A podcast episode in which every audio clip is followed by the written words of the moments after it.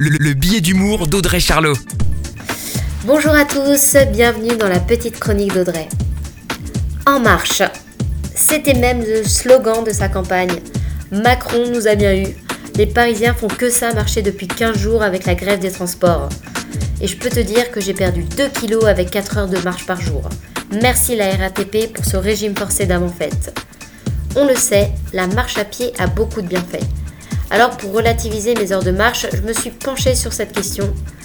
Déjà, c'est le moyen de locomotion le plus utilisé sur Terre, donc rien d'anormal de marcher. La trottinette par contre, ça c'est pas normal. Arrêtez de vous prendre pour des héros en trottinette.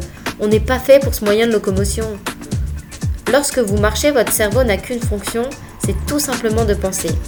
Bah c'est bien ça le problème. Je pense beaucoup trop moi. Du coup, je déprime parce que je ressasse tous mes problèmes ou mes angoisses de la journée. Ou alors je me fais une série avec trois épisodes dans ma tête parce que j'ai beaucoup trop d'imagination. Marcher en groupe ou en bonne compagnie a un effet relaxant sur le mental. Voilà une bonne idée d'appli. Marche, oui, mais en équipe.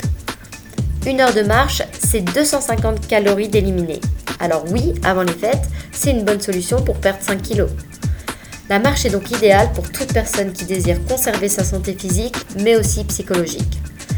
En attendant, on n'a pas vraiment le choix. Je peux te dire qu'à ce rythme, moi je me présente aux prochains Jeux Olympiques de course de marche à pied.